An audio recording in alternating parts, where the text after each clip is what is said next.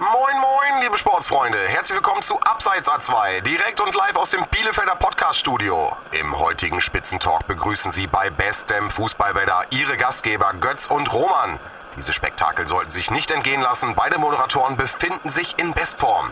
Die Podcaster prüfen noch ein letztes Mal die korrekte Einstellung ihrer Technik. Bis zum Anpfiff kann das nur nicht mehr lange dauern.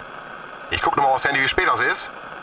Ja, jetzt ist es soweit. Jawohl, meine lieben Zuhörerinnen, das Mikrofon ist freigegeben.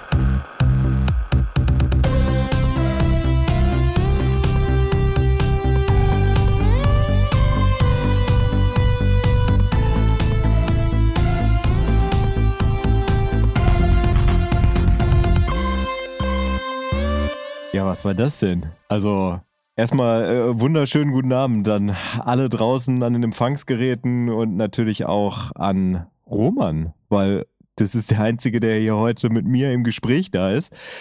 Was ihr vielleicht auch am leicht veränderten Intro gehört habt, was ja tatsächlich nicht oft in der Geschichte von Abfahrt A2 passiert ist. Also eigentlich auch nur zu besonderen Anlässen, wenn aus der Community da Vorschläge kamen oder halt als die dritte Abfahrt eingeführt wurde. Und diesmal machen wir jetzt einfach mal den Sack zu und das Ganze komplett, nachdem erst Sven und ich eine Folge zu zweit aufgenommen haben, dann Roman und Sven machen jetzt Roman und Götz zusammen eine Folge. Und mir ist mal aufgefallen, bei euch war es gesellschaftlich interessant und immer wenn ich dabei bin, gibt's irgendeinen Nerd-Quatsch, also irgendwie so ein Special Interest-Scheiß, wie auch heute. Und zwar machen wir eine Rubrikfolge, die da heißt Abseits A2. Und da kann man viel reininterpretieren, aber wenn man jetzt einfach mal das erste Wort nimmt und Roman und mich vielleicht schon ein bisschen länger kennt und verfolgt im Podcast, wissen die meisten, Sven ist nicht da. Es könnte um Fußball gehen. Und ja, jetzt wirklich mal. Jetzt kriegst du auch mal ein bisschen Redezeit, nachdem ich hier die Leute vollgeschwallt habe. Hallo Roman, wie geht's dir? Hallo Götz. Ich wollte schon die Minuten mitzählen, äh, wann ich das erste Mal zu Wort komme.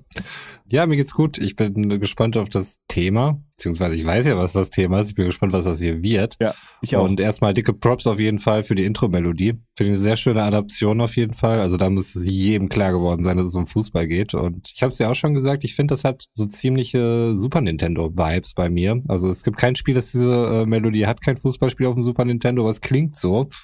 Das fand ich irgendwie schön, weil es thematisch doch auch irgendwie mal ganz gut zu uns passt und wahrscheinlich sogar thematisch sehr gut zu dem, was wir hier besprechen werden oder zumindest zu dem, was wir uns hier vorgenommen haben. Also wenn man den Super Nintendo nimmt, auf jeden Fall passt es sehr gut in die Zeit. Ja. Erstmal vielen, vielen Dank. Und es wäre auch komisch, wenn diese Melodie irgendwo auf einem Super Nintendo zu finden wäre, weil es ist ja auch wirklich die Abfahrt A2 Erkennungsmelodie. Hätte ja sein können, dass du die irgendwo geklaut hast. Oder du hast nee. dich äh, unterbewusst inspirieren lassen und äh, das, das kam dann irgendwann sein. raus nach Jahren. Ja. Das möchte ich tatsächlich nicht in Abrede stellen. Aber es wäre krass, wenn wir es so festgestellt hätten, so, ey, warte mal, das ist doch von äh, International Superstar Soccer Deluxe, die Melodie. Nee, das habe ich nie gehabt. Also von daher, das schließe ich fast aus. Hm. Ich war äh, Generation Super Soccer. Ah, okay. Das war damals Release-Titel auf dem Super Nintendo. Und das war das erste Spiel, das ich mir wirklich selber gekauft habe, wo ich wirklich gespart für habe und dann bewaffnet mit ungefähr 100 Mark in Toys R Us in Bielefeld gegangen bin, um mir das zu holen. Ich weiß noch, wie riesig diese Wand aus Super Nintendo-Spielen damals für mich aussah. Ich war acht. Ja, Fußball ist aber das Thema. Ich meine, gut, da wäre man bei Super Soccer nicht weit von entfernt. Aber äh, in dem Fall geht es tatsächlich um realen Fußball. Und zwar, ich weiß nicht, inwieweit das ein weiterführendes Format wird, ähm, ob das mehrere Folgen trägt. Aber wir haben gesagt, wir nehmen einfach mal, da es ein paar Spiele in unserem Leben gab, Fußballspiele, die wir verfolgt haben am Fernseher oder vielleicht auch im Stadion das jetzt nicht, also zumindest in meinem Fall. Ich weiß nicht, ob du gleich mit einer riesen Überraschung hier um die Ecke kommst. Aber eins davon, und ich glaube auch wirklich, das ist das erste Spiel, was für mich wirklich so einen richtig wichtigen und überraschenden Finalcharakter hatte, ist das Champions League Finale 1997, was damals noch im Olympiastadion in München ausgetragen wurde eine äh, Finalpaarung, die ich vier Jahre zuvor schon mal im Fernsehen verfolgen durfte. Hm, allerdings damals im UEFA-Pokal und das hieß damals noch Hin- und Rückspiel. Das war also nicht so spektakulär wie das jetzt. Dortmund, also der Ballspielverein Borussia Dortmund gegen Juventus Turin. Ach, das hast du auch im Fernsehen gesehen? Also das UEFA-Cup-Spiel, was du jetzt eben meintest? Ich glaube schon, ja. Oder? Okay. Nee, da war ich noch nicht so tief drin. Also es war bei mir gerade wirklich die Zeit, wo ich mich so richtig für Fußball interessiert habe und da vor allem für Dortmund. Mhm. Muss dazu wissen, Dortmund ist zweimal hintereinander Meister geworden, nicht in der Saison, wo sie äh, dieses Spiel gespielt haben, aber die beiden Saisons davor. Mhm. Und ich war halt offensichtlich auch ein richtiger Erfolgsfan. Also ich habe eine ganze Zeit lang zwischen Hamburg und Frankfurt geschwankt, ob ich jetzt davon Fan werde. Also es war nicht so äh, wie in diesen ganzen Nick Hornby-Erzählungen oder so, dass der Verein mich ausgesucht hätte. Nein, ich habe mir das sehr bewusst äh, selber ausgesucht und weiß auch noch, wie ich so eine dreieckige äh, Pinnwand hatte und dort auch dann ähm, die in der Mitte durchgeteilt habe und auf links habe ich irgendwelche Schnipsel für Frankfurt gesammelt und auf rechts für Hamburg. Es kann auch umgekehrt gewesen sein. Nagelt mich bitte nicht drauf fest, aber zumindest gab's äh, Sympathien für beide Mannschaften, bis ich dann irgendwann auf den Ballsportverein Borussia Dortmund gekommen bin. Ähm, Hm. Vermutlich durch den Erfolg. Deswegen kann ich auch niemanden der jungen Leute irgendwie dafür fertig machen, die sagen, ich bin Bayern-Fan, weil die einfach keine andere Fußballzeit kennen oder zumindest keine andere Zeit kennen, in der jemand anderes außer Bayern Meister wird. Mein Sohn ist jetzt mittlerweile 13. Seitdem er das bewusst so ein bisschen mitverfolgen kann, ist Bayern immer Meister geworden. Ja, das ist tatsächlich so. Ich weiß noch in der ersten Saison, wo ich mich wirklich für Fußball interessiert habe, das war äh, die Saison 91, 92. Da ist Bayern in der davorliegenden Saison Zehnter geworden. Äh, dementsprechend lag Bayern für mich so ferner Liefen. Also der Verein hat für mich keine Rolle gespielt. Ich habe damals mir den Jahreskicker geholt. Da war Bayern halt dementsprechend irgendwo in der Mitte. Mm, Also es war ja immer chronologisch geordnet, also nicht chronologisch, sondern ne, nach Platzierung des, des Vorjahres. Und dann waren die Mannschaftsfotos da in der Mitte, die Ab- und Zugänge wurden da gekennzeichnet und dann gab es halt die klassische Kicker-Stecktabelle in der Mitte. Also so eine Tabelle, wo man äh, das Wappen jedes Vereins ausdrücken konnte und dann halt äh, jede Woche die Wappen so umstecken konnte, dass sie mit der tatsächlichen Tabelle korrelierten. Also dass man Stecktabelle. ja, genau. Ja, ähm, das war tatsächlich so 1991 habe ich zum Fußball gefunden. Man könnte sagen, ein Jahr zu spät, um wirklich das Finale zwischen Deutschland und Argentinien miterlebt zu haben. Dann wäre das wahrscheinlich so das erste gewesen in meinem Leben, wo ich sage, wow, krass, das ist was, was ich einfach miterlebt habe. Aber da habe ich einfach nur zeitgleich gelebt. Das äh, ist vollkommen mir vorbeigegangen. Ich war im Türkei-Urlaub mit meinen Eltern, die sich auch beide null für Fußball interessieren, bis heute. Und jemand vom Balkon hörte, dass wir Deutsch sprechen und rief runter, ihr seid Weltmeister. Und mein Vater hat das null interessiert. Er hat nach oben geguckt und hat gesagt, ja, vielen Dank. Und dann sind wir weitergegangen. Und mich hat das auch nicht berührt, weil ich habe bis dato keinen Berührungspunkt mit Fußball gehabt. Außer dass wir haben in einem Sechs-Parteien-Haus gewohnt und am Dach hat eine Familie gewohnt, die damals schon zu Zeiten der Vielbeschäftigung in den 80er Jahren beide erwerbslos waren und dementsprechend den ganzen Tag zu Hause saßen. Und da lief den ganzen Tag der Fernseher. Es gab Orangennektar. Und wenn ich vom Kindergarten nach Hause kam, dann war das auf jeden Fall der Ort, an dem ich kurz kampiert habe, weil ich da im Kindergarten dann auch keinen Schlüssel gekriegt habe. Meine Eltern waren halt beide berufstätig. Also heute würdest, also ich gehe mal davon aus, dass du sowas nicht machen würdest, weil du musst dir wirklich so ein Wohnzimmer vorstellen mit so einem ganz weichen Ecksofa Mhm. und es ist eine Dachgeschosswohnung, so vollkommen abgedunkelt, damit der Fernseher nicht durch die Sonneneinstrahlung geblendet wird und wirklich die Luft ist zum Schneiden, weil er einfach so ein Rothändle-Film die ganze Zeit durch die Wohnung wabert. Und da in diesem Szenario habe ich gesessen nach dem Kindergarten und habe mir dann äh, verschiedene Spiele der deutschen Nationalmannschaft angucken müssen. Das, wirklich, das klingt nach dem schlimmstmöglichsten Ort, wo du deine Kinder parken möchtest, wenn sie aus dem Kindergarten kommen. Aber früher war man da auch ein bisschen entspannter, vielleicht dann auch sehr pragmatisch unterwegs. Ne? Ich meine, sie mussten halt beide arbeiten. Ja. Wenn es dann nicht so weit ging mit der Kinderbetreuung, ja gut, dann wird das Kind zu den arbeitsscheuen Nachbarn geschickt.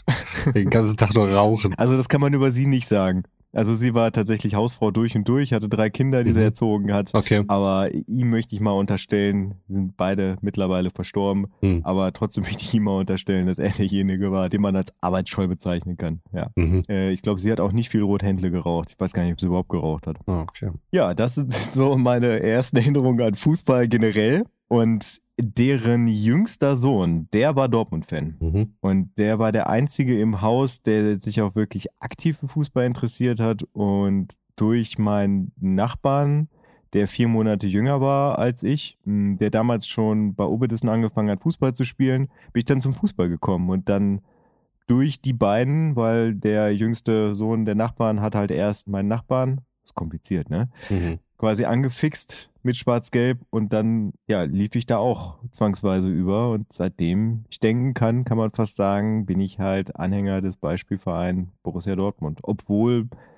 die erste Meisterschaft noch in weiter Ferne lag, 1995 dann erst, also vier Jahre später zwei Jahre zuvor 89 den DFB-Pokal gewonnen, aber das hat mich null interessiert.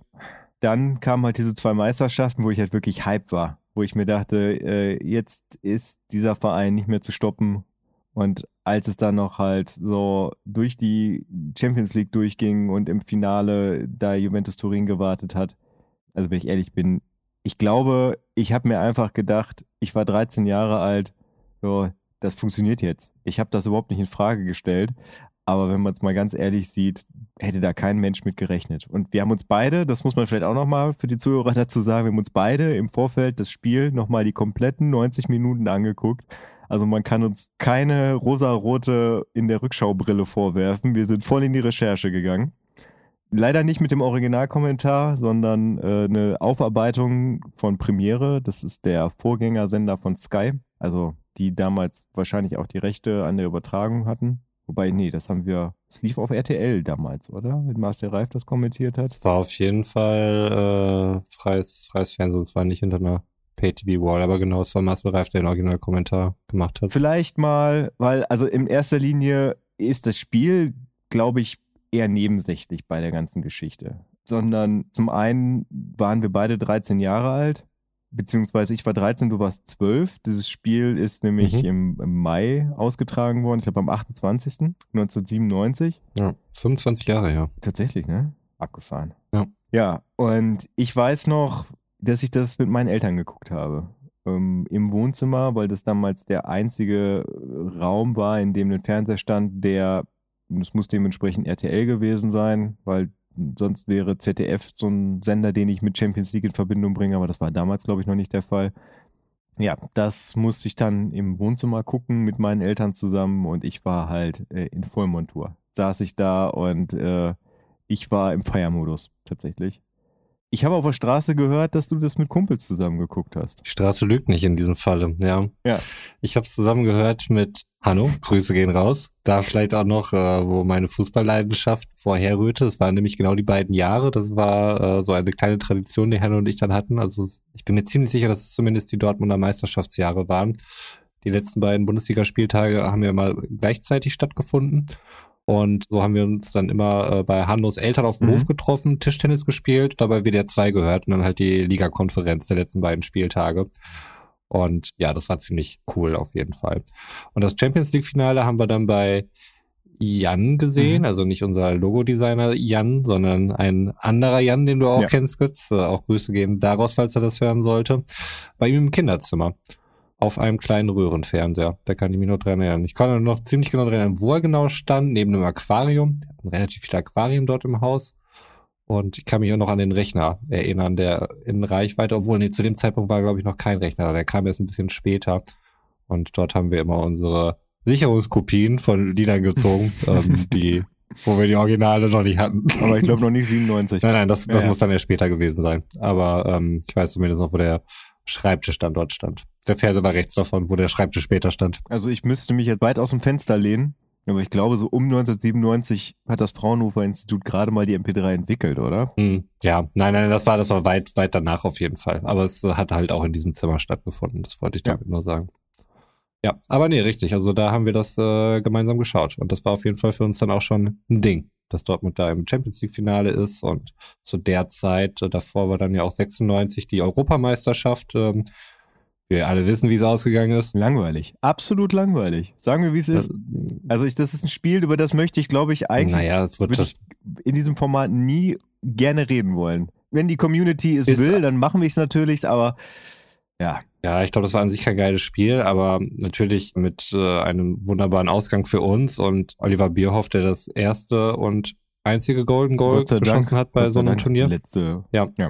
Also wirklich, das ist, das ist genauso das, schrecklich wie letzte Tor entscheidet beim Training. Das, das Hm. Ding ist, wenn bei, Ja. bei so einer klassischen Verlängerung, wenn du ein Tor schießt, dann hast du danach immer noch diesen Thrill, ich muss es jetzt noch über die Zeit bringen. Ne? Also, es ist ja wirklich in der Macht einer einzigen Person, so ein Spiel zu beenden. Hm. Und ich weiß nicht, das, das finde ich nicht gut. Weil ich als Zuschauer möchte, dass die Macht nicht beim Volk ist, sondern bei dem einen in Schwarz, beziehungsweise. Bei Infantino. nee, bei dem es bestimmt nicht, aber. Nein, aber Götz, ich kann dich beruhigen. Vor 26 Jahren hat man das schon ähnlich gesehen wie du und hat diese Regel auch wieder abgeschafft. Das ist ja okay, wenn man mal Sachen ausprobiert.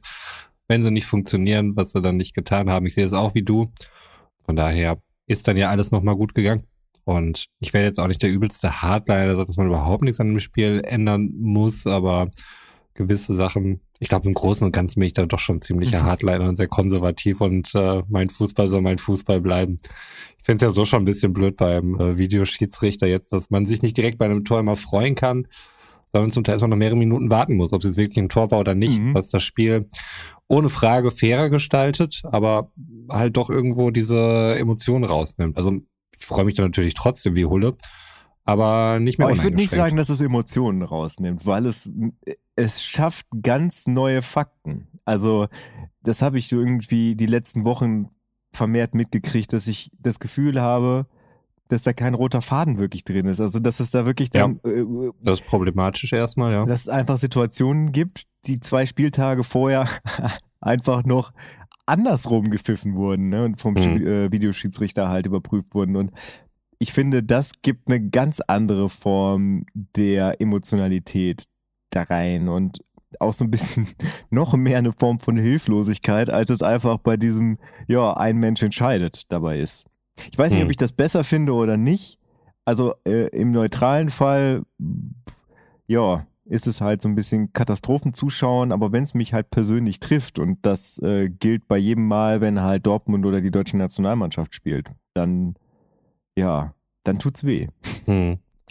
Ja, hat's ja vorher auch Ja. bei, bei Fehlentscheidungen, aber dann vielleicht bei klareren Definitiv. Fehlentscheidungen, die meines Erachtens immer noch irgendwie da sind, beziehungsweise dann nicht geahndet werden oder es wird dann irgendwie nicht als, also ich finde auch die Regel, wann der War dann letztlich eingreifen kann oder nicht, werden dann nicht konsequent durchgesetzt und das macht es natürlich schwierig und zum Teil ist es auch, dass dann, also gerade jetzt bei einer Abseitsregel, dass der Schiri dann erstmal eher laufen lässt, ähm, weil man sich das ja nachher im War dann immer noch angucken kann, wo du schon siehst, okay, das war wahrscheinlich abseits, aber der Schiri lässt halt laufen, der Stürmer macht ein Tor und dann weißt du halt auch nicht genau, wie du dann drauf reagieren sollst. Also emotional finde ich es irgendwie nicht so gut, aber an sich, es gibt halt auch Statistiken dazu, um wie viel Prozent da die, die Fehlentscheidung dann noch letztlich ähm, reduziert worden ist und es war ein beachtlicher Wert, ohne ihn jetzt parat zu haben. Unterm Strich kann man schon sagen, dass er den Sport fairer macht. Ähm, ich werde damit leben müssen, vermutlich. Wir alle. Ja.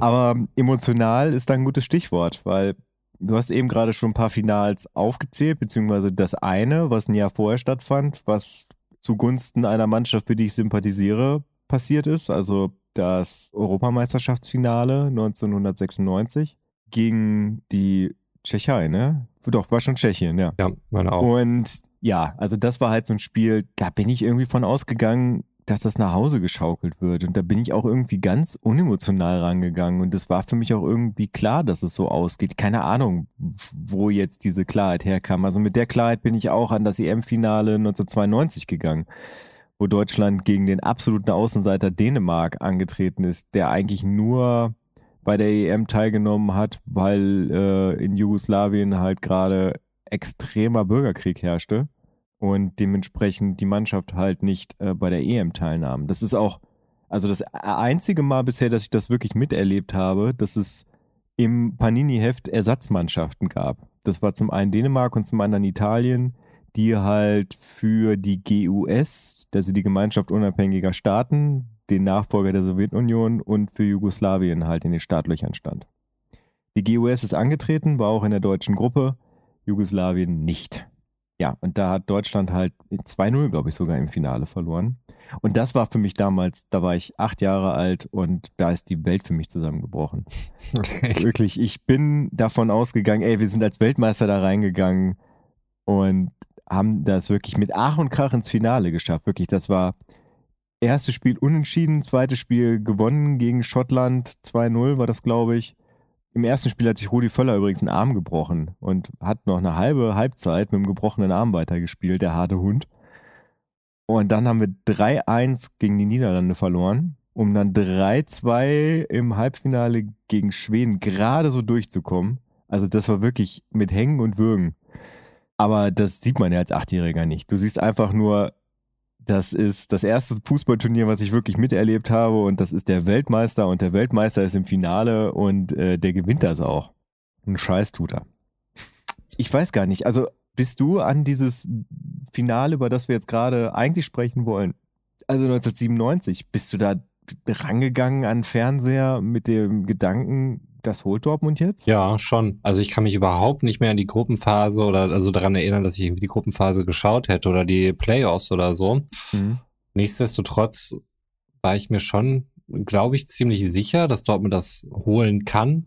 Oder es war mir zumindest klar, dass es eine relativ knappe Sache ist, weil in Juventus äh, Mannschaft standen schon ein paar doch sehr beachtliche Spieler, muss man sagen. Ähm, Wenn es nicht vielleicht äh, zu der Zeit die beste Offensive war, die es weltweit gab in irgendeiner Vereinsmannschaft. Mhm. Christian Vieri, Sinedin Sidan, gerade frisch gewechselt aus Bordeaux dorthin, ähm, Del Piero, der in der ersten Halbzeit nicht mehr gespielt hat, Alan Boxic. Ja, aber Del Piero hat dann ja auch tatsächlich das Tor gemacht. Ja, genau. Äh, wunderschön ist mhm. mit der Hacke dann auch, den Anschlusstreffer. Und sind halt auch gut. Ich habe mir dann zumindest nochmal die Gruppenphase und so weiter angeschaut und die haben da schon sehr dominiert auf jeden Fall. Und Juventus war der klare Favorit. Ich glaube nicht, dass ich das zu der Zeit so dermaßen begriffen habe, dass Dortmund in so einer Außenseiterstellung genau, war. Weil die sind ja immerhin zweimal ja. deutscher Meister geworden. Also äh, was geht da noch? Äh, wobei man halt sagen muss, Juve hat das Jahr davor dann die Champions mhm. League gewonnen. Das ähm, ja, war mir so nicht klar. Für mich war es ein Duell auf Augenhöhe, was der Spielverlauf zumindest am Anfang auch nicht unbedingt wiedergegeben hatte. Also die Zeichen standen da irgendwie ein bisschen anders. Ja, also ich habe mir auch mal die äh, Aufstellung angeguckt. Mhm. Sowohl von Dortmund als auch von Juventus Turin. Juventus Turin, wenn ich das hier gerade richtig sehe, ist mit einem 4-4-2 mit einer Raute in der Mitte angetreten.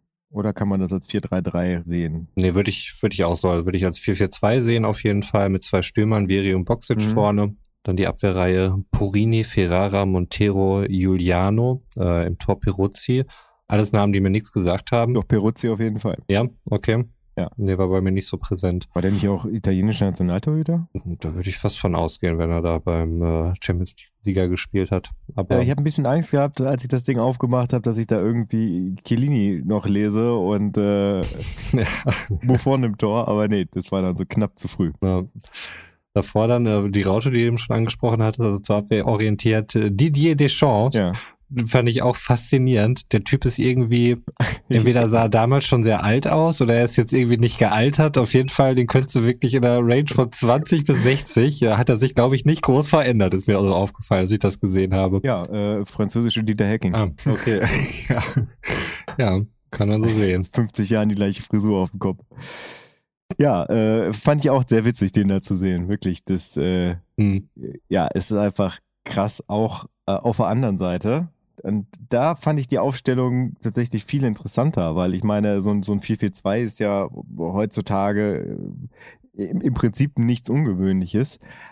Aber also im Prinzip würde ich mal behaupten, dass Dortmund mit einem 3-5-2 an den Start gegangen ist. Also erstmal sieht es auf dem Papier mhm. aus wie eine Dreierkette, aber so wie da gespielt wurde, hat man da wirklich noch mit Libero gespielt. Also die Dreierkette ist nicht wirklich eine Dreierkette, sondern Matthias Sammer war als Libero einfach nur dafür abgestellt, sie dann sehr früh zu stören, damit er überhaupt nicht dazu kommt, sich zu entfalten. Und das fand ich tatsächlich eine sehr interessante Art des Outcoachings. So nennt man das, glaube ich, ne? Mhm. Also wirklich ein Spiel kaputt zu machen, was erstaunlich gut funktioniert hat. Und das ist nämlich der Punkt. Matthias Sammer in jungen Jahren mit vollem Haupthaar zu sehen, ist schon irgendwie interessant gewesen. ja. Aber er hatte wirklich genau die Einstellung, wie man ihn auch später in irgendwelchen Interviews oder sonst irgendwas sieht. Kompromisslos, so der Typ, der meint, man muss jetzt mal ein Zeichen setzen, was er auch getan hat in diesem Spiel. Ähm, offensichtlich sehr ja. erfolgreich, auf jeden Fall. Mich hat es natürlich auch wieder sehr gefreut, Jürgen Kohler mal wieder zu sehen. Ich habe es mir nicht nochmal angeguckt, aber im Halbfinale, äh, was dort gegen Manchester United gespielt hat, wo Man United auf jeden Fall auch ein großer Favorit war. Und da hat wohl Jürgen Kohler noch im Rückspiel, ich glaube, Dortmund hat beide Male 1-0 gewonnen, Mhm. im Rückspiel von der Linie noch einen Ball gekratzt im Liegen. Da ist er dann auch wieder endgültig zum Fußballgott äh, avanciert unter den Fans. Nicht Ähm, nur irgendeinen Ball, sondern ja. einen Ball, den Erik Cantona aufs Tor ge geschossen, kann Ja, man ja nicht richtig, sagen. Der genau. war, glaube ich, relativ langsam, aber trotzdem schwer Mhm. dran zu kommen. Also ja, alles in allem äh, eine Mannschaft, die halt sehr wohlige Kindheitsgefühle in mir hervorruft, aber ne, das wird wahrscheinlich Wobei Martin Kreh hat mir fucking gar doch, nichts doch, gesagt. Ist, doch, den doch, hatte der ich. ist damals aus Leverkusen nach Dortmund gekommen. Ja, doch. Den, der sagte mir noch was. Nee, sagte mir überhaupt nichts mehr. Also da war, da war wirklich äh, wie ein weißes Blatt Papier. Überhaupt nichts. Als hätte es dir nie gegeben in meiner Erinnerung. Da war ich irgendwie sehr erstaunt. Paul Lampert, der hat mir überhaupt nichts mehr gesagt. Äh, doch, da, da hatte ich dann schon, schon mehr Erinnerungen zu. Der war auch nicht so lange, ich glaube, der war auch nur zwei Jahre oder sowas in Dortmund. Ähm, nicht allzu lange, aber Paul Lambert äh, hatte ich dann irgendwie schon noch irgendwelche Erinnerungen zu. Wo- Worüber ich auch sehr gestaunt habe, auf links, Jörg Heinrich. Ja. Da hatte ich gar nicht mehr so parat, dass der auch mal für Dortmund gespielt Lange hat. Jahre, der kam aus Ähm, Freiburg damals. Ja, genau, kam aus Freiburg, ist dann äh, später auch äh, zu Florenz gewechselt für einen Au, relativ, ähm, ja, ja. für die Zeit relativ hohen Millionenbetrag. Für 12,6 Millionen. Ähm, kam nach zwei Jahren aber wieder für 4,1 Millionen oder so. Fand ich, er hat da eine wirklich solide Partie, gute Partie gemacht. Ein bisschen unglücklich nach vorne äh, in seinen Aktionen, muss ich sagen. Aber schon jemand, der dann wirklich die linke Seite auch Ja. beackert hat. Also von vorne runtergelaufen, sehr viel gekämpft und ähm, hat er schon einen guten Job gemacht. Ja, also das muss man alles in allem sagen. Dortmund stand halt wirklich von Minute zu Minute stabiler. Also am Anfang war das alles noch ein bisschen Vogelbild, würde ich mal sagen. Also gerade in Paulo Sosa, ohne da jetzt wirklich krass nah ins Detail gehen zu wollen. Wollen wir gerade einmal komplett die, die Aufstellung vorlesen? Wir haben jetzt bei Juventus Turin gerade auch nur die Abwehrreihe gemacht und bei Dortmund auch. Okay, also Turin im Tor, Peruzzi, dann halt die Viererkette, wie du ja schon gesagt hast, mit Purini, Ferrara, Montero und Giuliano. Dann davor äh, Sechser Deschamps, dann Delivio und Jugovic, Mittelfeld. Oh, als ich Delivio den Namen gehört habe, da war ich sofort wieder drin, muss ich sagen, als ich das Spiel gesehen habe. Delivio ist für mich irgendwie offensichtlich ein Inbegriff des 90er Jahre Ein Fußballs. bisschen, ne? Ja. Ja, und dann halt Sidan, Vieri und Boxic vorne. Und äh, in Dortmund ist es Stefan Klos im Tor. Also wirklich, äh, das war für mich damals der Vorbildtorwart. Ja, absolut. Unfassbar stark auf der Linie. unfassbar stark auf der Linie, aber auch so, ich habe kurzzeitig, war ich auch Torwart im Verein und zwar in der ersten F-Jugendsaison und in der ersten E-Jugendsaison dann nochmal, also mit einer Unterbrechung.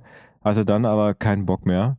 Aber ich fand bei Stefan Klos sehr interessant und das hat mich da auch sehr beeinflusst, äh, einfach auch, weil man in der F-Jugend einfach keine guten Abstöße schießen kann, dass der keine langen Abstöße gemacht hat. Der hat nur äh, abgeworfen. Der Hm. hat halt sich einen Mann ausgesucht und den hat er dann angeworfen, womit man einfach auch präziser ist. Mhm. Ging dann halt nicht lang und dreckig und weit weg und das wäre gerade gegen Juve zum Ende manchmal gar nicht so verkehrt gewesen, das Ding einfach mal rauszuhauen.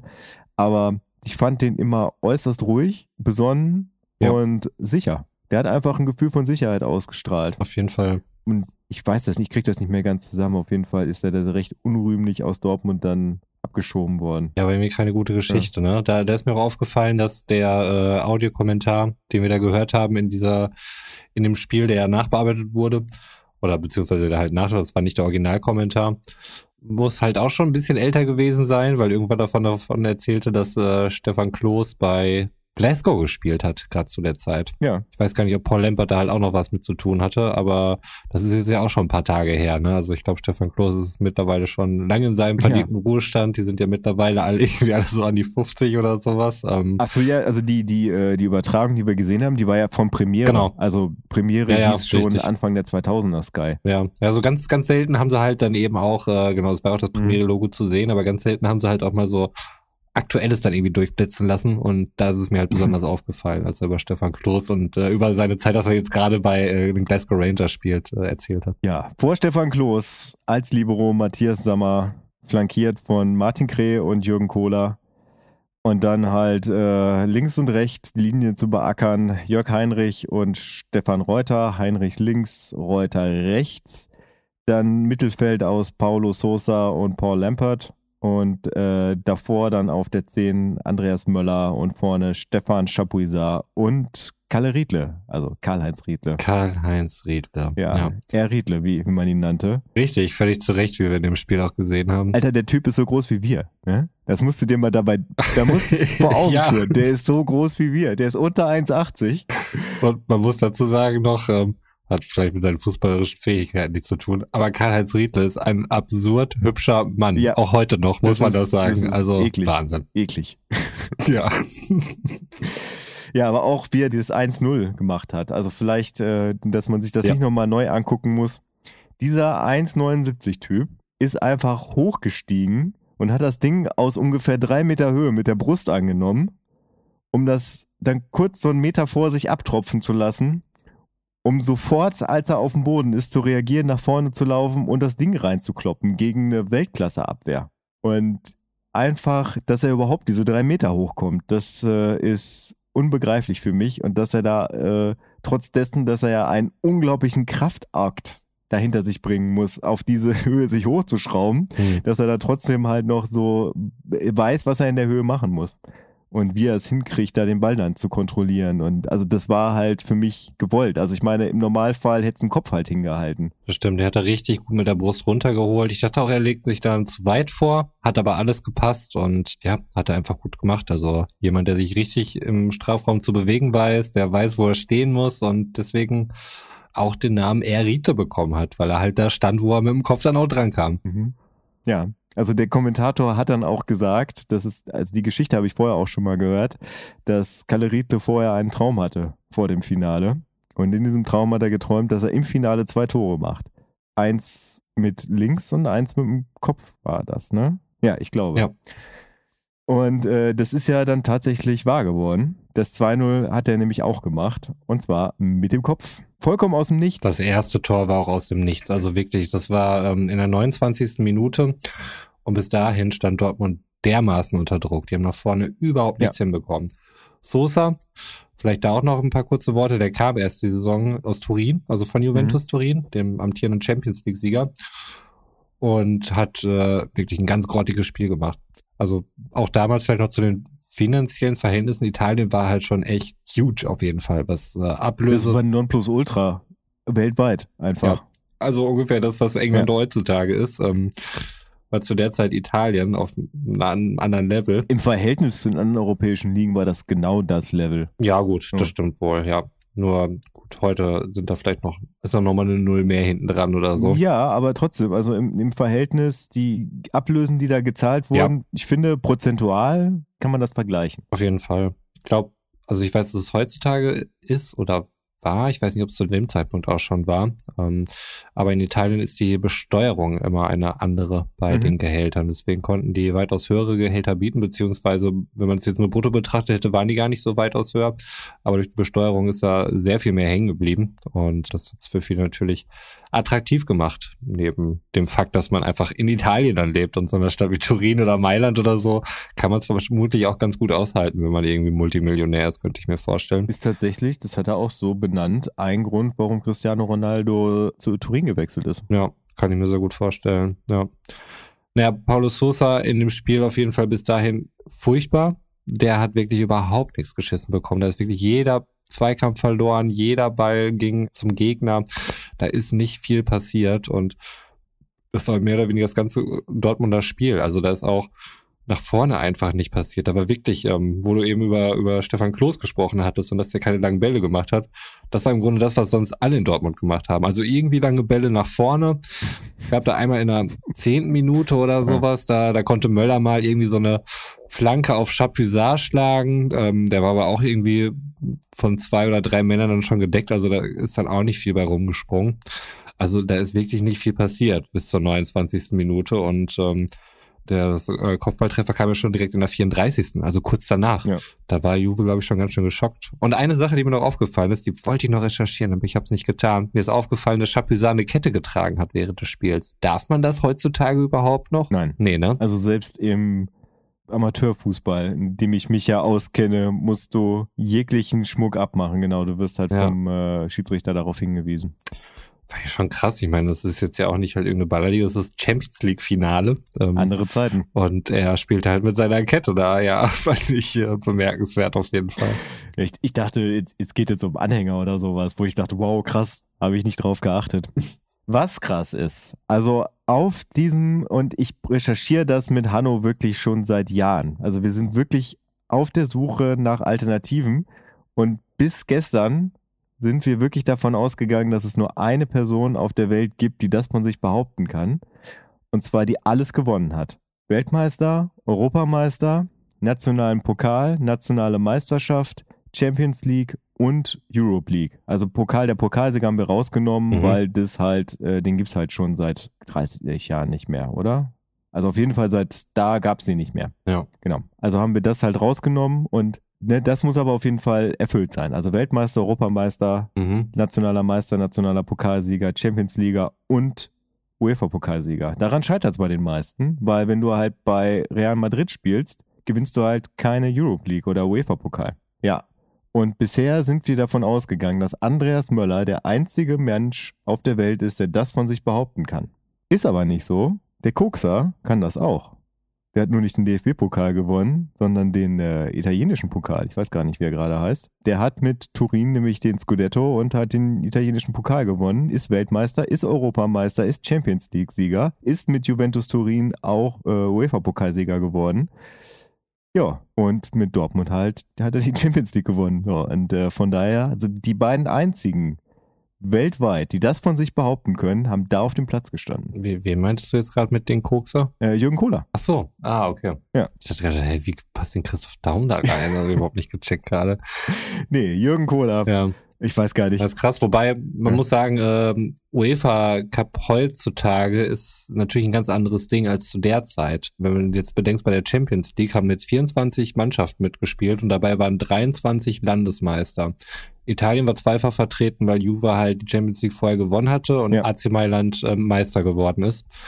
Deswegen war es da auch, ich sag mal, keine Schande oder so im UEFA Cup dann zu spielen. Also das war halt, hatte schon einen höheren Wert, würde ich sagen, als, als heutzutage der Fall ist. Wobei ich mich halt wirklich mega für Frankfurt gefreut habe, dass sie das Ding gewonnen haben. Aber nichtsdestotrotz, der alte UEFA Cup wird ewig in meiner Erinnerung bleiben. Ich fand der sah auch einfach cool aus der Pokal jetzt an sich. Ja, definitiv. Also ich habe im Zuge der Vorbereitung äh, mir auch die Highlights des Spiels angeguckt, was eine Woche vorher stattfand. Ich denke mal, das war eine Woche vorher, das Rückspiel des Finals. Überleg mal, ein Final mit Hin- und Rückspiel, das gibt's doch heute gar nicht mehr. Hm. Ja. Finde ich auch nicht so cool. Nee, überhaupt ich. nicht, überhaupt nicht. Finalspiel ja. muss ein Spiel sein. Also allgemein. Ja. Hat Schalke gegen Mailand äh, furios im Elfmeterschießen den UEFA-Pokal gewonnen. Und das ist einfach ein schöner Pokal. Ich finde den auch mhm. schöner als ein Champions League-Pokal. Aber es ja. ist natürlich ein anderes Prestige, was jetzt dahinter hing. Und von daher fand ich das als Dortmund-Fan auch sehr gut, dass halt äh, beide Pokale im Pott gelandet sind. Aber ganz klar war auch, wer den besseren gewonnen hat.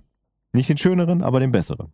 Also äh, belehrt uns eines Besseren wer bis hierhin zugehört hat, muss ja tatsächlich sehr Fußball interessiert sein oder unsere Stimmen irgendwie abfeiern. Eins von beiden muss auf jeden Fall vorliegen. Ansonsten kann ich mir das Ganze hier nicht erklären. Falls euch noch jemand einfällt, ich habe auch, also es müssen ja gewisse Voraussetzungen sein. Also im Prinzip kann das ja nur auf Deutsche in den 70ern und Anfang der 90er, Franzosen Ende der 90er oder äh, Spanier Anfang der 2010er Jahre beziehungsweise Ende der 2000er zutreffen, weil die Voraussetzung ist, dass eine Nation direkt hintereinander Welt- und Europameister wird. Mhm. Also dementsprechend ist das ja schon mal sehr eingeschränkt, der Kreis. Ja, das stimmt. Ja. Und bei den Franzosen habe ich tatsächlich niemanden gefunden. Bei den Spaniern habe ich, also zum Beispiel Fernando Torres hat alles alles gewonnen, was wichtig ist, inklusive der Europe League. Nur eine Meisterschaft fehlt ihm. Der ist nirgendwo Nationalmeister geworden. Der ist Weltmeister geworden, der ist Europameister geworden, Champions League, Europe League. Der hat äh, den, ähm, den FA Cup gewonnen, aber eine Meisterschaft fehlt ihm. Das finde ich dann krass. Wenn du halt eigentlich alles gewonnen hast, außer dass du mal irgendwo Meister geworden bist. ja. Meisterschaft.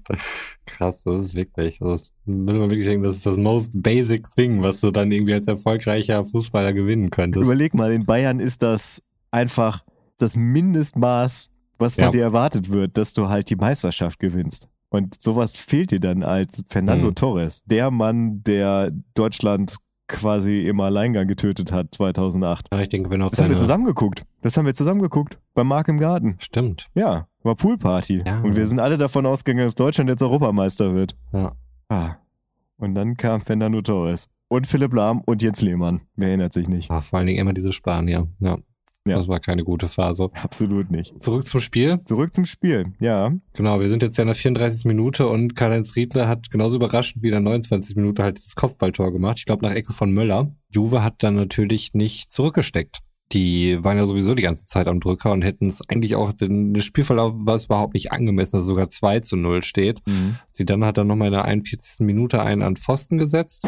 Das war so viel Glück, ne? Ja, das war wirklich viel Glück. Also da wär, hätte Klos auch nichts mehr machen können. Nee. Und ähm, man konnte halt da schon sehen, was für ein Feinfuß, den, den sie dann dann einfach hat. Ja. Ne? Ich weiß nicht, wie, wie hast du das allgemein empfunden, wenn du heute Fußball schaust und wenn du jetzt dieses Spiel anschaust, fandst du es äh, krass unterschiedlich oder ist, was ist dir aufgefallen? Ich fand sehr viel Gewusel einfach da, Hm, was natürlich auch dem geschuldet war, dass es ein Finalspiel ist. das ist ja selten schöne Spiele. Ich fand es irgendwie ein bisschen unübersichtlich, tatsächlich. Mhm. Also ich finde, heute ist das Ganze mehr durchstrukturiert. Äh, es ist klarer zu erkennen, was die Idee, die Spielidee von einem Trainer ist. Mhm. Da war tatsächlich so anscheinend die Aussage, geht auf den Platz und habt Spaß und man ist dann halt von der individuellen Klasse aus so ein bisschen ausgegangen, dass sie Mhm. das schon irgendwie reißen. Hatte ich auch den Eindruck. Ich meine, wir hatten da bei Juventus Turin Marcello Lippi am Spielfeldrand stehen. Ja. Der ist sicherlich nicht der Typ, der zu denen sagt, na, nu geht's raus und spielt Fußball. Ja. ähm, zum einen wegen dem Akzent, zum anderen, weil es halt äh, wirklich einfach äh, italienische Klischees erfüllt und er halt ein totaler Taktikfuchs dann auch war. Mhm. Auch relativ lange gewesen. Ich glaube, zu der Zeit fünf Jahre oder so. Ähm, kann sein, dass der früher oder später nochmal da war. Hat auch die brasilianische Nationalmannschaft trainiert, also auf jeden Fall eine gewisse Historie, die der gute Mann hat. Aber habe ich auch so empfunden. Also mir fiel es auch wirklich schwer zu gucken, wie ist überhaupt die Grundordnung von den Leuten, weil irgendwie ging alles Mhm. total viel durch die Mitte einfach, die Dortmund zugestellt hat. Von außen kam jetzt nicht so viel von Juventus Turin dann auch und alles lief irgendwie relativ zentral. Und ähm, da waren es dann wirklich so diese Einzelaktionen, wenn sie dann dann halt mal wieder einen hat stehen lassen oder so. Mhm. Viele Schüsse auch aus der zweiten Reihe, von denen nicht viele das Tor getroffen hat. Klos hatte auch noch mal einen sehr gut rausgeholt auf jeden Fall.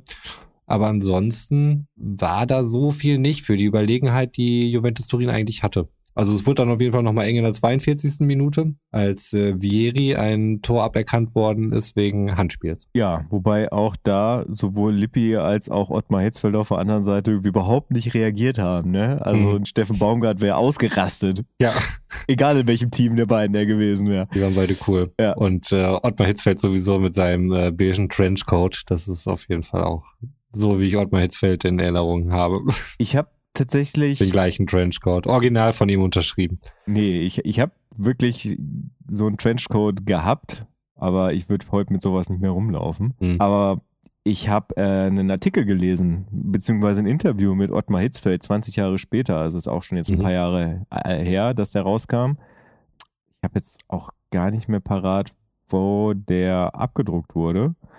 Aber da ging es halt um die ganzen Entscheidungen, die im Vorfeld getroffen wurden. Also es ist da Mhm. tatsächlich auch nicht dieses, okay, das ist jetzt die beste Aufstellung, die ich jetzt gerade irgendwie habe und ihr geht mal auf den Platz und macht das Beste draus, sondern es wurde sehr viel bewusst gemacht. Also zum Beispiel, dass Wolfgang Feiersinger, der wirklich Publikumsliebling war und halt auch ein Garant dafür, dass man überhaupt im Finale war, ähm, hinten in der Abwehr war halt die Stütze, so, dass der überhaupt nicht im Kader stand. So, er hat er dann beschrieben, wie er zu ihm ins Hotelzimmer ging und sagte, ey, du bist nicht dabei. Und ähm, er meinte, ja, ich bin dann einfach rausgegangen, weil ab dem Moment wäre sowieso nichts bei ihm angekommen. Mhm. Aber der hat wirklich da relativ unemotionale Entscheidungen getroffen, um seiner Meinung nach so das Beste da rauszuholen, um dann stattdessen halt Matthias Sammer spielen zu lassen. Also der einfach auch schon früher, den hat er als Querulanten beschrieben. Also Matthias Mhm. Sammer war halt niemand, der irgendwie äh, dafür bekannt war, dass er für die Harmonie im Team so der größte Faktor war, sondern äh, der einfach dadurch, dass er halt Dinge in Frage gestellt hat und äh, immer das Maul aufgerissen hat, irgendwie dafür gesorgt hat, dass das Feuer am Kochen blieb. Und das war dann halt auch mit ein Grund, äh, warum er ihn auf Sinnesин Zidane losgeschickt hat. Hm. Was ja wirklich funktioniert hat. Hat wirklich funktioniert, ja. Äh, wobei unabhängig von der Champions League-Saison war die Saison für Dortmund nicht so gut, sondern sie mit Ach und Krach auf den dritten Platz gerettet, ähm, hatten neun Niederlagen in der Saison. Mhm. Und äh, da soll es auch schon zwischen der Mannschaft und Hitzfeld äh, nicht mehr so gut äh, harmoniert haben. Ja. Ähm, sieht man auch daran, dass Michael Zorg beispielsweise, der damals schon ein krasser Typ war auf jeden Fall. Der kam erst in der 89. Minute rein und hat auch viele Leute in der Mannschaft hinter sich. Weil die Fans das gefordert haben. Ich glaube, sonst hätte Ottmar Hitzfeld hier nicht eingesetzt. Mm, ja, das kann gut sein. Er wurde lautstark Susi gerufen, ja. Ja aber auch die Mitspieler von Zorg. Also dann gab es wohl Team Zorg und Team Hitzfeld und mhm. dadurch hat sich die Mannschaft dann auch so ein bisschen entzweit. Äh, aber in der Champions League waren offensichtlich hat's da funktioniert, alle konnten sich am Riemen reißen, da war die Motivation da, die Spiele wurden gewonnen, also mhm. so ging es dann wohl doch. Ja, definitiv, ja. Zu Matthias Sammer auch nochmal, der wurde, ich glaube in dem Jahr. Ich glaube 1997 Europas Fußballer des Jahres. Mhm. Und diese Auszeichnung, also sowohl Welt- als auch Europas Fußballer des Jahres, ist nicht vielen Deutschen zugegangen. Also äh, ich kann mich da halt nur 91 an Lothar Matthäus als Weltfußballer des Jahres und halt äh, 1997 an Matthias Sammer als Europas Fußballer des Jahres erinnern. Hat Jürgen Kohler mal so einen Titel gewonnen? Ich glaube nicht. Interessant, dass es vor allem Verteidiger sind wenn es dann Deutsche waren. Mhm. Ähm, vielleicht ja, wobei damals Lothar Matthäus noch nicht. Also ich würde sagen, damals war er noch der Mittelfeldmotor. Ah, okay. Na gut, dann immerhin. Und war damals auch bei Inter. Also das ist jetzt nicht so, dass er in der deutschen Mannschaft mhm. das Ganze dominiert hat. Nee, das stimmt. Nur wenn man so mit damit aufgewachsen ist, dass in der Regel Messi oder Ronaldo sich ja. diese Titel zuspielen, ähm, ist das schon manchmal ein bisschen verrückt, wenn es dann irgendwer wird, der etwas defensiv orientiert ist. Ja, wo waren wir denn jetzt gerade? Beim 2-0, ne? Und sind in der Halbzeit gegangen, oder? Eigentlich sind wir jetzt in der Halbzeit gegangen. Das Tor von Vieri wurde nicht gezählt. Halbzeit, alle mal durchatmen. Krass, krass. Wir führen 2-0. Wie konnte das passieren? Niemand mhm. weiß es. Und die Italiener ändern was und bringen einen gewissen Herren namens Alessandro Del Piero ins Spiel. Und zwar für einen Außenverteidiger. Also ja. absolute Konzeptumstellung. Ähm, also von einer Viererkette dann auf eine Dreierkette mit einem Dreiersturm, also quasi ein 3-4-3. Das stimmt. Da haben sie wirklich alles nach vorne geworfen. Wir hatten ja eben schon mal gesagt, was sie vorne für Leute dort hatten und einfach alles aufgefahren, was dort Rang und Namen hat. Und das sollte sich dann auch auszahlen. Und zwar, ja, immerhin fast 20 Minuten später. Vorher waren auch schon ein paar gute Chancen. Ähm, in der 54. Minute oder so hatte Klos noch eine gute Parade. Ich weiß gar nicht, wer da geschossen hatte. Das hatte ich mir leider nicht mehr notiert. Oh, das jetzt, ich war das die Livio? Ich weiß es nicht. Auf jeden Fall den in der Latte äh, gerade noch so an der Latte geleitet hat, ne? Äh, das war nochmal ein anderer. Der ah. kam dann kurz danach, den ja. er an der Latte geleitet. Genau. Den einen hat er zur Seite dann irgendwie noch äh, schön aus dem Ecke gekratzt und dann kam der aus der, äh, der war von Vieri, mhm. der abgefälscht wurde und dann an die Latte ging und äh, wo Kloster noch mit der Hand dran war. Das war auch wirklich sehr spektakulär.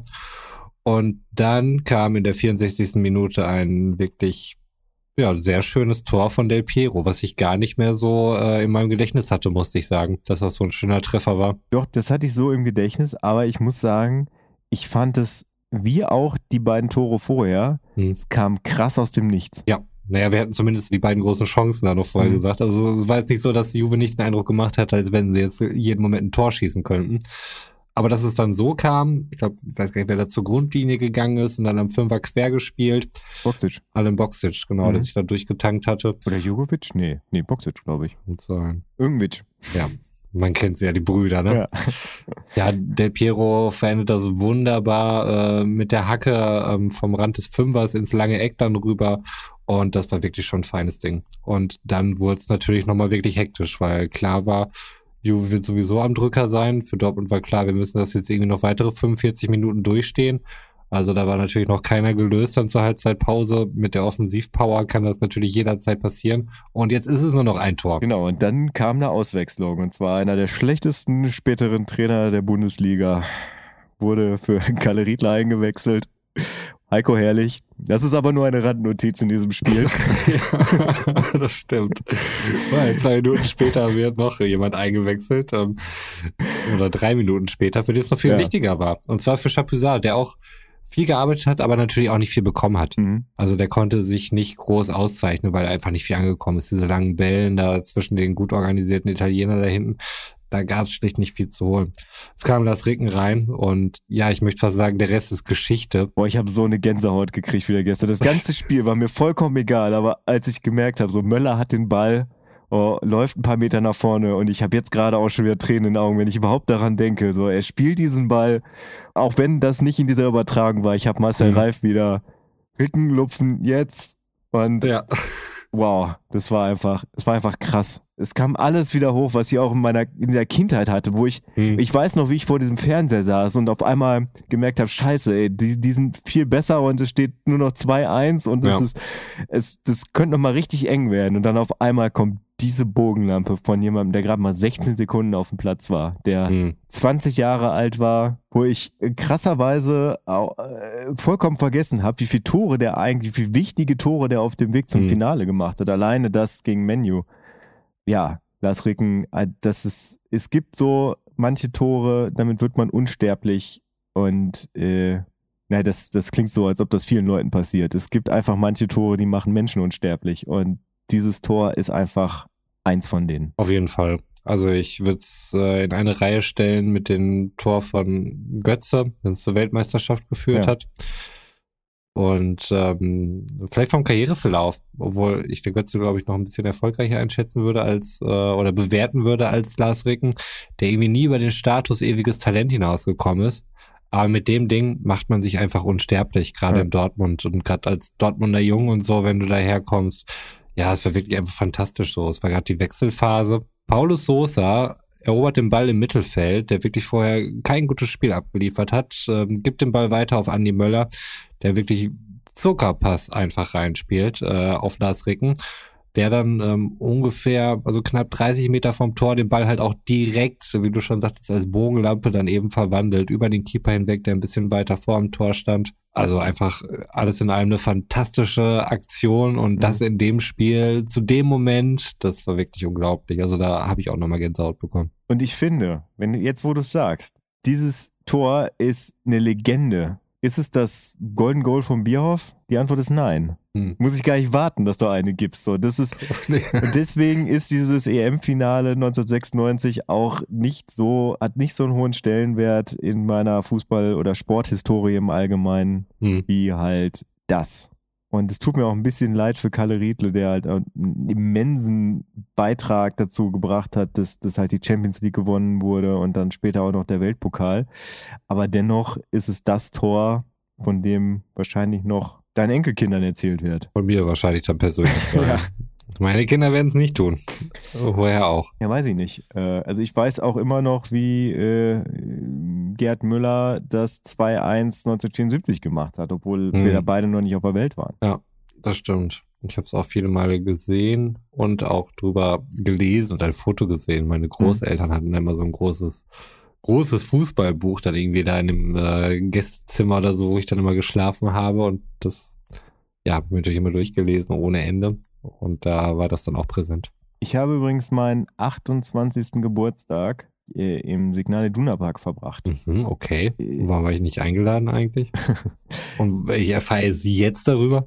Ja, weil das ist ja nach zehn Jahren verjährt. Mhm. Nee, Quatsch. Äh, das war im Jahr 2012. Da waren Auditions für X-Factor. Mhm. Und das wurde das erste Mal, äh, wurden auch Bands zugelassen und dann äh, ah. hatte ich mich mit meiner Band da beworben, weil wir einfach. Mit welcher Band zu der Zeit? Mit Terranado. Ah, okay. Ja. Und mein T-Shirt nicht mehr wieder, mein Terranado-T-Shirt. Aber das schon seit Jahrzehnten. Also. das ist wahrscheinlich auch weg. Aber falls du noch eins hast, ein M oder so, würde ich, würde ich das schon nehmen. Oh, wird schwierig. Kann man mal nachfragen. Mhm. Ja, und da habe ich quasi, äh, weil es halt an dem Tag war, sind wir morgens sehr früh schon losgefahren und ich habe eigentlich den ganzen Tag im Signal Iduna Park verbracht. Und da ist halt auch Tafeln zu wichtigen Toren der Vereinshistorie. Mhm. Also, wo die einfach am Taktikbrett erklärt werden und aufgemalt wurden, wie sie halt entstanden sind, wie sie funktionieren. Und da ist natürlich auch dieses Lars Recken-Tor eins von denen. An diesem Tag habe ich übrigens auch gelernt, dass unterm Signal Iduna Park, also unter der Längstribüne, Gott, ich weiß gerade gar nicht, unter welcher genau, ist auf jeden Fall eine Kita, Mhm. äh, wo man während des Spiels halt seine Kinder abgeben kann, um, Sehr cool. um dann halt das Spiel anzugucken. Und dort fand nämlich dann auch die, äh, das Vorspiel statt. Also da Mhm. stand dann halt eine Jury, die sich das angehört hat und äh, dann musste man aus der Kita danach wieder raus. Ja, aber das wusste ich nicht, dass es das gibt. Ich weiß nicht, ob es das vielleicht auch in anderen Stadien gibt. Und was ich richtig eklig fand, das war, kannst du dich noch an dieses Spiel erinnern, wo neben so Botic und ein Robben so aneinander geraten sind, wo ein Mhm. Robben auch einen Elfmeter verschossen hat, so 2012, das war ja die Saison, wo Dortmund auch wieder das zweite Mal Meister wurde. Ja. Das war ein Mittwochsspiel und an dem Samstag, oder was andersrum, Samstagsspiel und an dem Mittwoch, sagen wir eher so rum, das macht mehr Sinn. Samstag war das Spiel, Mittwoch war halt das Vorsprechen sozusagen und das Stadion wurde noch nicht sauber gemacht. Mhm. Also anscheinend machen die das immer erst zum nächsten Spiel.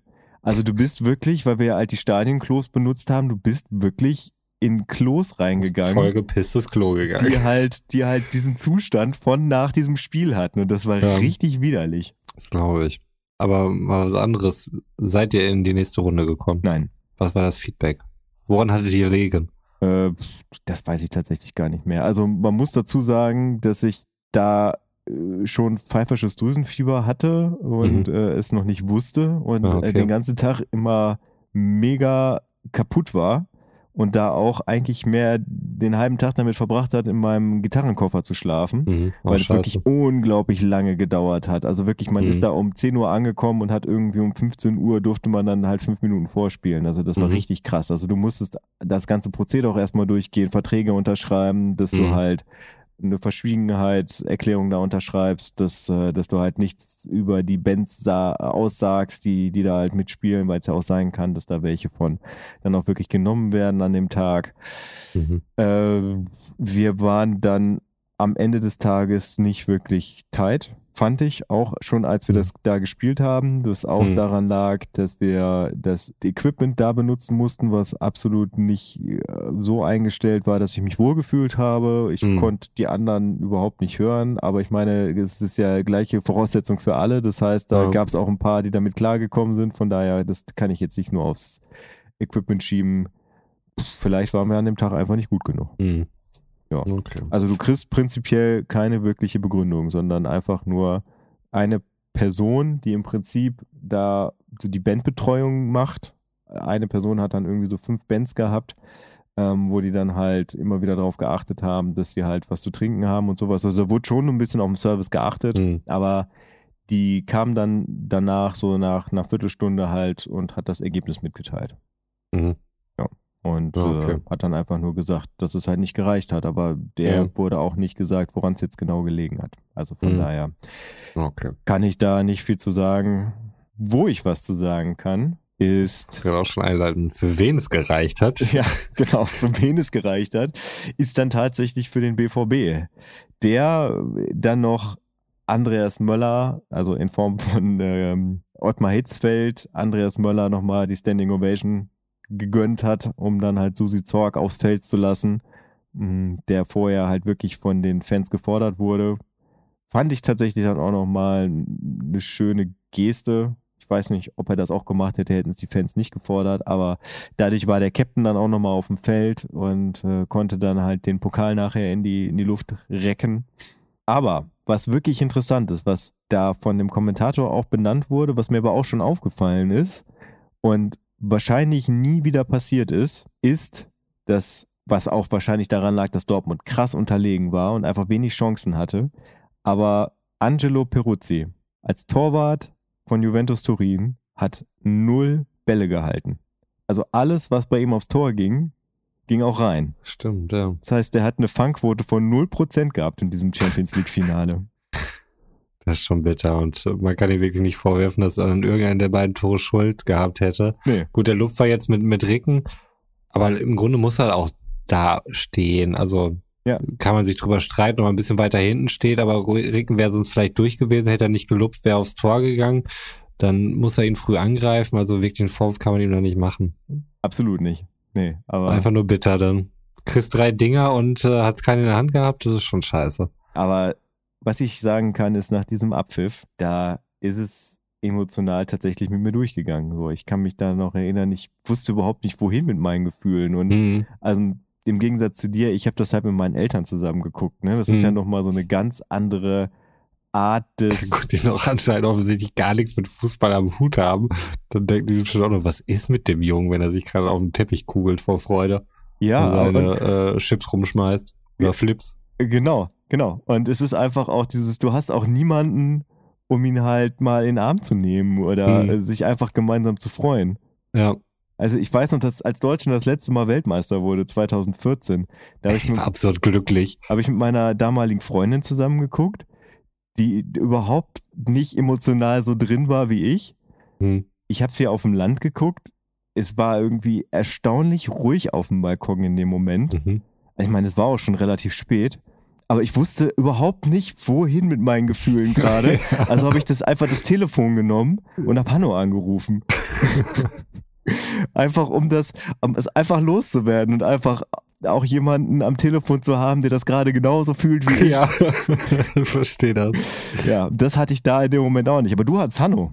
Live sogar. Das stimmt. Ich kann mich an den konkreten Moment nicht mehr erinnern, wie wir dann reagiert haben, aber so wie es in meiner Erinnerung ist, war es halt wirklich einfach nur Jubel. Ich glaube, wir haben uns wirklich auf den Boden geschmissen. Kann sein, dass wir Chips rumgeschmissen haben oder Flips, was, was ich dir gerade vorgeworfen habe. Das war alles nur eine Projektion meines jungen Ichs. Ich glaube, ziemlich so genau ist es gelaufen. Ja. Und das war, war echt cool. Also es war ein schöner Moment einfach. Ja. Ups, da. So. Ja. Das war die Schlussglocke, ne? Ich weiß noch nicht. Äh, ja, prinzipiell schon, ne? Also Siegerehrung gibt's heute nicht. Ja. Ich muss auch gestehen, dass ich nach dem 3-1 von Das Regner, als ich das Spiel geguckt habe, relativ schnell eingeschlafen bin, weil es schon Viertel nach elf war und so. Und ich jetzt ja auch wusste, dass da jetzt kein Tor mehr fallen wird. gestern. Ich, ich dachte, Gestern. als, sie- als sie das Ja, ja. zu dritt geguckt haben. Nein! das hätte nicht funktioniert. Aber gestern Ja. Nee, ich hab's, ich hab's mir tatsächlich bis zum Ende angeguckt. Aber wollte ich ja auch, aber ja, irgendwie. ich habe da nichts, also ich, ist mir dann aufgefallen, also nachdem wirklich mal wieder die Gänsehaut bei mir, also krass einfach, wie das, was das in mir auslöst. Als, als die wieder abgeflacht ist, danach kam es dann noch nicht mehr wieder. So, aber Hm. ich wusste ja auch, wie es ausgeht, aber ich fand es trotzdem krass, dass halt diese, diese Situation das wieder in mir auslöst und ich mich Ja. da wieder finde. Ja, ich hätte nicht gedacht, dass wir tatsächlich so lange über ein Fußballspiel quatschen und auch wirklich bei dem Fußballspiel bleiben. Ich dachte, dass wir viel mehr über Sportereignisse in unserem Leben irgendwie sprechen und was es da noch so alles anderes gab. Ich meine, ein paar Daten habe ich genannt. Du hast dich da charmant zurückgehalten, was sowas angeht. Ja, und ich fand es dann doch irgendwie krass, obwohl ich es gestern erst gesehen habe, wie viel dann doch in mir hochkam beim, Mhm. beim einfach Sprechen darüber und was das halt für ein krasser Wendepunkt in meinem Fußball-Fan-Dasein und Leben bedeutet hat und bis heute halt noch wirklich eine Wichtigkeit hat, die ihresgleichen sucht, so dass ich halt live in Anführungsstrichen miterlebt habe, wie Borussia Dortmund Champions League-Sieger wurde. Ja. Und dass ich das überhaupt erlebt habe. Bestimmt, ja. Also da bin ich auch irgendwie rückwirkend froh, auch wenn ich es halt wirklich nur im Fernsehen gesehen habe und ja wirklich aktiv gar nichts dazu beigetragen habe. Ich habe es einfach nur beobachtet. Ähm, aber da wird mir dann auch immer wieder bewusst, wie geil ich Fußball einfach finde, wegen solcher Momente einfach. Und ähm, es ist auch wirklich Champions League ab Viertelfinale. Jetzt letzte Saison, Champions League Saison. Das waren einfach so geile Spiele, die da kamen. Also vom Viertelfinale bis zum Finale war da einfach so viel geiler, kranker Scheiß dabei, dass es jetzt vor allen Dingen da oben stattfindet, dass es so weit auseinandergegangen ist und dass man auch sowas wie, oh krass, Bordeaux hat mal die Champions League gewonnen, heftig. Mhm. Ähm, solche Momente wirst du wahrscheinlich nicht mehr haben, weil es so weit auseinander geht und die schon mittlerweile so weit voneinander entfernt sind. Ähm, werden es auch an anderer Stelle schon mal unterhalten. Du wirst auch nie wieder in Deutschland jemanden haben, der wie Kaiserslautern aus der zweiten Liga kommt und äh, direkt die Meisterschaft gewinnt. Hm, Sag da niemals nie. Also ich möchte, also es ist wirklich ganz knapp passiert, dass Ajax halt nicht ins Champions League-Finale gekommen ist. Hm. Wir haben halt einen FC Porto erlebt. Äh, wann war das? Zwei, vier, drei? Weiß ich nicht. Ja, guck mal, ist auch schon wieder bald 20 Jahre her. Ja, das stimmt natürlich. Aber äh, es muss halt dann so ein, so ein Taktikfuchs wie Mourinho geben, den muss es halt nochmal wieder geben. Also jemand, der, der halt so eine Underdog-Mannschaft heiß macht und der einfach das Beste aus denen rausholt und genau weiß, wie er die aufstellen muss um verschiedene Gegner halt platt zu machen. Überleg mal Rehagel 2004. Also das war kein schöner Fußball, den der in Griechenland hat spielen lassen, aber sie sind Europameister geworden. Ja, aber das ist ja eine nationale Veranstaltung. Da kannst du ja niemanden rein oder rauskaufen oder so. Bei Vereinssport sehe ich das schon nochmal ein bisschen anders. Ähm, also ich glaube doch schon, dass die Schere da einfach immer, immer weiter auseinander geht. Mhm. Man sieht's ja auch. Und ja, allein durch die neuen Preisgeldverteilung und so weiter. Und wer da Champions League spielt, der, der sitzt halt einfach am Geldhahn und deswegen kannst du immer häufiger Champions League spielen und dann kommt das ganze Fernsehgeldthema dazu. Also was, was solche Überraschungssieger da zumindest angeht. Und äh, ja, es wird immer solche Spiele geben, auch in der Champions League, vielleicht auch mal ein K.O.-Spiel, mhm. wo jemand, ein überraschender Gruppenzweiter, dann mal jemand im Achtelfinale raushaut, weil er gerade mal zwei schlechte Spiele hatte. So, ich glaube nicht, dass so in den nächsten fünf Jahren, da lege ich mich fest, mark my words, wahrscheinlich auch drüber hinaus, aber für die nächsten fünf Jahre gebe ich mein Blut, ähm, wird es keinen überraschenden Champions League-Sieger geben, den man nicht auf dem Zettel hatte. Mhm. Ich werde da gerne noch eine konkrete Gruppe definieren von vier Mannschaften. Oh, also ist, du sagst in den, nee, vier ist, vier du sagst in den nächsten fünf Jahren werden nur vier Mannschaften Champions League-Sieger. Also, lass, gib mir sechs, gib mir sechs. Okay. Ja, gerne. Ja. Also können wir eine Cola-Wette draus machen. Und ich gehe dagegen. Mhm. Okay. Ich äh, gebe noch die Mannschaften durch. Werde die noch definieren. Okay. Ja. Machen wir. Sehen wir uns an gleicher Stelle hier in vier Jahren wieder. In fünf. Dann würde ich bis dahin erstmal sagen, in fünf. Mhm. Vielleicht sehen wir uns schon vorher wieder. ähm, aber bis dahin auf jeden Fall hat mir sehr viel Freude gemacht, über das Spiel zu spielen. Mir hat auch die Recherche echt viel Spaß gemacht. Ich kann da nur jeden, wo wir hier gerade hier, äh, wir Fußballfans unter uns sind, empfehle ich, eine ganz dringende Empfehlung, den Podcast Elf Leben von Max Jakob Ost macht auch den Podcast Rasenfunk, Sportjournalist und ähm, hat das Leben von ähm, Uli Hoeneß in dieser Podcast-Reihe nachgezeichnet. Und im Grunde ist es auch, äh, gleichzeitig wird damit die Geschichte des deutschen Fußballs und auch des internationalen Fußballs erzählt. Unfassbar gut recherchiert, sehr gute Interviewpartner. Und ob er letztlich auch Uli Hoeneß ans Mikrofon bekommen hat, werdet ihr erfahren, wenn ihr es hört. 23 Teile oder so. Es ist wirklich richtig gut. Auch für Leute, die Podcast selbst machen, weil da viel über seinen ganzen Struggle während der Produktion auch entstanden ist und wie er das Projekt da hinschmeißen wollte und so. Also von vorne bis hinten absolut empfehlenswertes Ding. Er hat nicht umsonst zwei Podcastpreise bekommen. Shoutout geht raus an Max Jakob Ost für das fantastische Ding und Shoutouts auch an euch da draußen, die sich das vielleicht sogar bis zum Ende durchgehört haben. Vielleicht sehen wir uns beim nächsten Mal abseits A2. PS, Geiler Name, oder? Ich war so stolz auf mich, als ich das rausgefunden habe. Als ich als ich es im Kopf hatte, muss ich es direkt schreiben, weil ich es so genial empfunden habe. Wow. Also, haut rein, ciao. Ja, und der hat es auch ein bisschen gefeiert. Ja, und ich sag auch Danke für all diejenigen, die bis hier zugehört haben und verabschiede mich und äh, wünsche euch einen schönen guten Morgen, einen schönen guten Vormittag, einen schönen guten Mittag, einen schönen guten Nachmittag, einen schönen guten Abend oder wie in meinem Fall gleich eine schöne gute Nacht, wann immer ihr das hört. Ja, und mir ist eben aufgefallen, ich habe viel zu viel Knowledge rausgehauen, weil eigentlich äh, wäre die 0%-Geschichte das sinnlose Wissen am Ende gewesen. Setz es jetzt einfach ein für diejenigen, die irgendwie pedantisch fordern. Am Ende muss es halt sinnloses Wissen geben.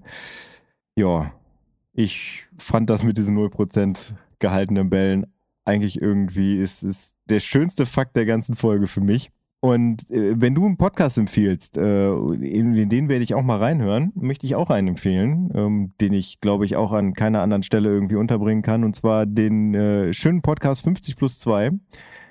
Ein immerwährender Podcast, weil der äh, kommt zweimal wöchentlich raus, und zwar einmal Montagmorgen im Rückblick auf den letzten Spieltag, wo jedes Spiel einzeln analysiert wird.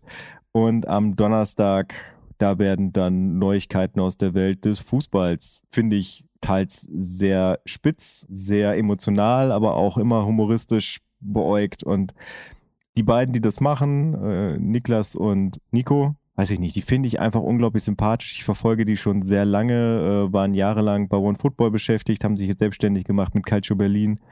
Ähm, zusammen mit ihrem Kollegen Christoph Kröger. Auch da gerne mal reinschauen. Also ein YouTube-Format. Aber der Podcast 50 plus 2 finde ich äh, sehr hörenswert und bringt mich fußballtechnisch tatsächlich dadurch, dass er auch zweimal rauskommt in der Woche, immer sehr gut durch die Woche. Ja, so mit Tipps zum Ende. Und da das eine überraschend lange Folge geworden ist, müssen wir jetzt beide, glaube ich, auch mal ins Bett. Und ich wünsche euch gute Nacht. Gute Nacht.